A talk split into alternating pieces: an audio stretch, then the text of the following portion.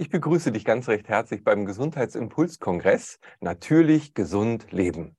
Und wir möchten dir gerne Impulse geben für ein gesundes Leben und das am besten auch mit viel Lebensfreude. Und so freue ich mich heute hier auch Britta Gerdes begrüßen zu dürfen. Schön, dass du dir die Zeit nimmst.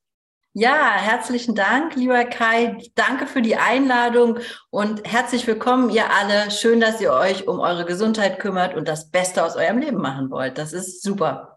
Ja, Britta, du bist Expertin für Lebensfreude. Du organisierst seit vielen Jahren die äh, Lebensfreude Messen, hast auch einen Lebensfreude Online-Kongress ins Leben gerufen, bist Coach, äh, gibst Seminare zu diesem Thema und hast auch selber am eigenen Leib erlebt, wie die Lebensfreude dich äh, rausgeholt hat aus so vielen Krisen, die du bewältigen durftest. Was ist für dich Lebensfreude? Wie würdest du das als Gefühl erstmal beschreiben? Also Lebensfreude ist für mich ein Gefühl, aber auch nicht nur ein Gefühl, sondern äh, eine große Kraft eine ganz große Kraft. Äh, wenn wir uns die Chakren angucken, äh, die, die sitzt, die Freude sitzt im Solarplexus, im Sonnengeflecht. Und wenn wir die Energien nähren und anheben, dann wird dieses Sonnengeflecht, was wir auch emotionales Gedächtnis nennen oder wie auch immer, wenn das dann strahlt und so richtig äh, gut dabei ist, so richtig fett ist, sage ich mal, dann trägt dich das durch so vieles durch. Und das kann man eben lernen, wie man diese Lebensfreude oder die Freude, die positive Energie, wie man die stärkt und wie man sie, wie man sich energetisch gut ähm, auflädt, weil ich finde, so das Leben einfach so durchzuhalten, dafür ist es zu wertvoll und zu schade. Wir haben nur ein paar Jahre hier und dann finde ich es total schön, äh, voller Begeisterung, voller Freude, voller Hingabe aus dem Bett morgens zu springen und sein, sich auf den Tag zu freuen und auch auf die Nacht. Und das heißt nicht, dass es Phasen gibt, wo man müde ist, wo man traurig ist. Alles gehört zu uns. Das heißt es nicht. Aber ich bin, also ich bin eine, eine, wie soll ich sagen, eine Botschafterin für die Lebensfreude und äh, wie gesagt, Lebensfreude ist einfach eine Entscheidung. Und wenn du dich dafür entscheidest, in deinem Leben äh, der Lebens der Freude zu folgen oder die Freude mit in dein Leben zu holen, dann finde ich, ist das super wertvoll und dann wirst du ein qualitativ anderes Leben führen. Hm.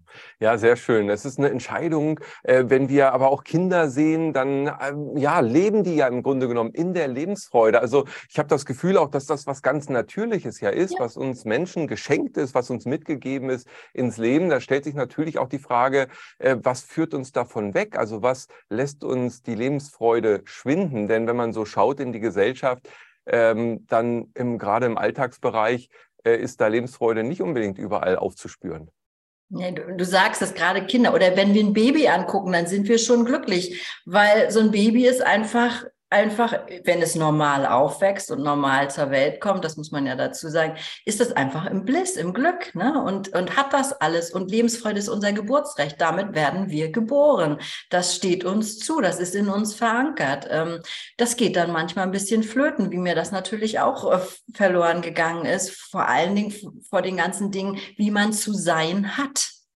Also wie man als Kind, da ist ja noch, okay, ist ja noch ein Kind, da darfst du noch, aber irgendwann fängt das ja an, da darfst du eben nicht mehr. Und dann, nee, das macht man aber so und das macht man aber so und das darfst du nicht und so und so. Und ich konnte das auch damals überhaupt nicht verstehen und ich war relativ bockig, weil ich dachte, wieso eigentlich? Hatten mir aber keiner abgenommen.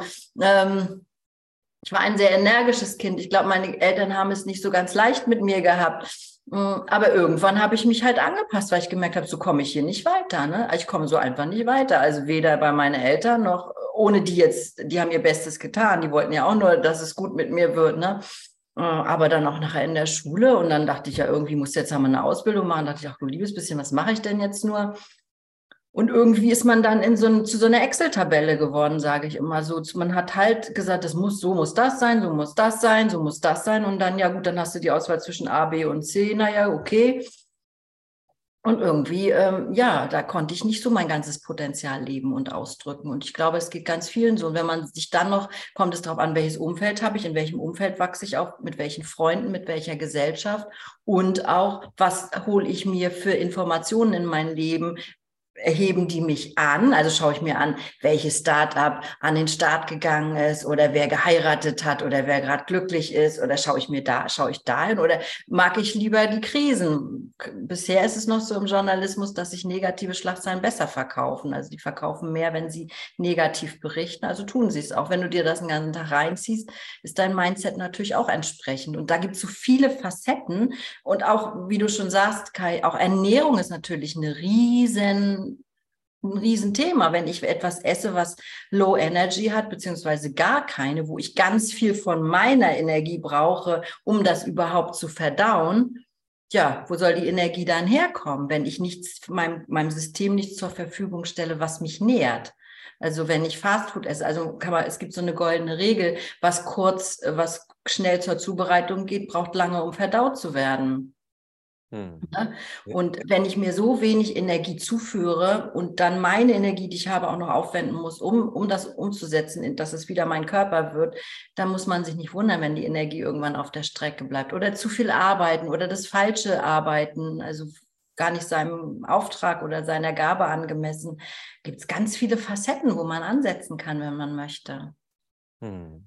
Ja, du hast es eben schon gesagt, eben Prägung spielt ja oft eine Rolle. Äh, mir kam gleich der Satz äh, in den Sinn, dir wird das Lachen doch vergehen. Also solche Sachen, die man als Kind eben hört, wo du sagst, hups, was ist das denn? Äh, Lachen macht doch Spaß. Und ähm, was würdest du sagen? Ich meine, die Eltern, du hast die Situation gerade angesprochen, die wollen ja eigentlich das Beste für das eigene Kind. Aber wenn du so einen Tipp hättest, was würde man als Eltern idealerweise machen, um dem Kind die Lebensfreude möglichst zu erhalten? Also ihn, ein Kind dabei zu unterstützen, in seiner natürlichen Lebensfreude zu bleiben?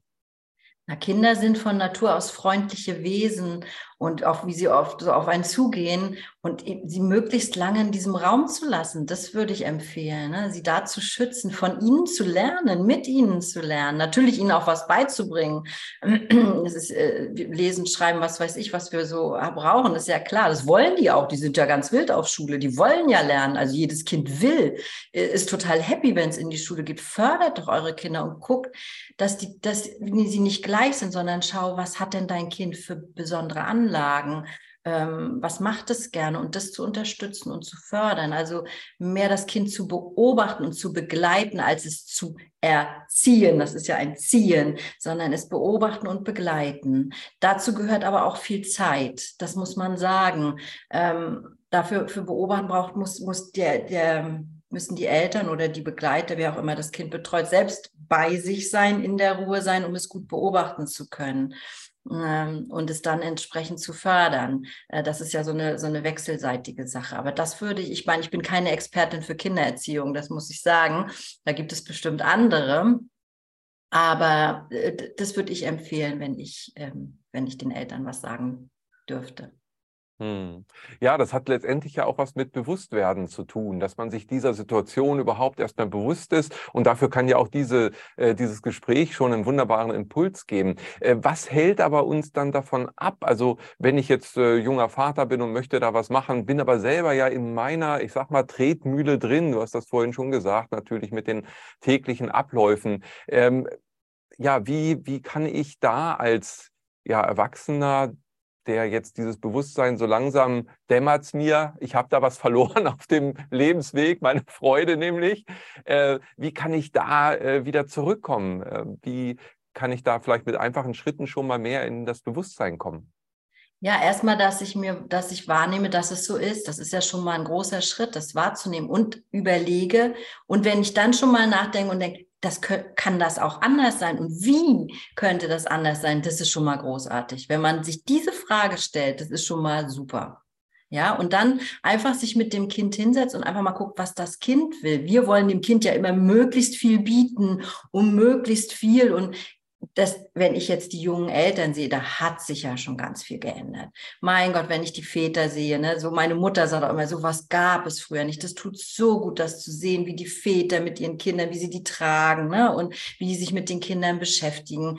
Es gibt auch viele alleinerziehende Väter. Also das gab es ja früher alles nicht so. Das, das ist ja jetzt auch neu, obwohl ich nicht alleinerziehend äh, priorisieren würde, aber da hat sich schon un unheimlich viel getan. Also der erste Schritt ist erstmal vielleicht mal stehen zu bleiben, durchzuatmen und zu überlegen, hey, wo stehe ich im Leben? Was, also so eine Bestandsaufnahme zu machen. Wie ist es denn so bei mir gerade mit meiner Freude, mit meinem Leben? Und dann zu gucken, ja, wie, wie kann ich aus dieser Treten, was sind die kleinen, kleinen Schritte, die ich tun kann, jeden Tag, zwei, drei kleine Minischritte, es muss gar nicht viel sein. Und wenn die dann zur Gewohnheit werden, dann mehr und mehr äh, wirst du ein freudiges Leben dir erschaffen, ein gutes, äh, glückliches Leben dir erschaffen können.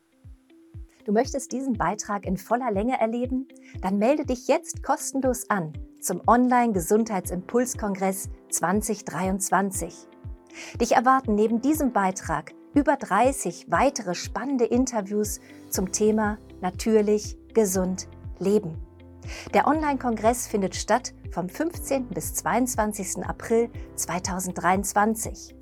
Du hast natürlich auch die Möglichkeit, nach diesem Zeitraum dir das Kongresspaket zu sichern und damit immer Zugriff zu haben auf alle spannenden und wertvollen Inhalte. Durch den Erwerb des Kongresspaketes unterstützt du auch automatisch unsere Arbeit, was uns natürlich auch riesig freuen würde. Wir wünschen dir viel Freude beim Kongress, wünschen dir, dass du viel profitierst von diesen wertvollen Impulsen und senden dir hier unsere herzlichen Grüße des Gesundheitsimpuls-Kongressteams.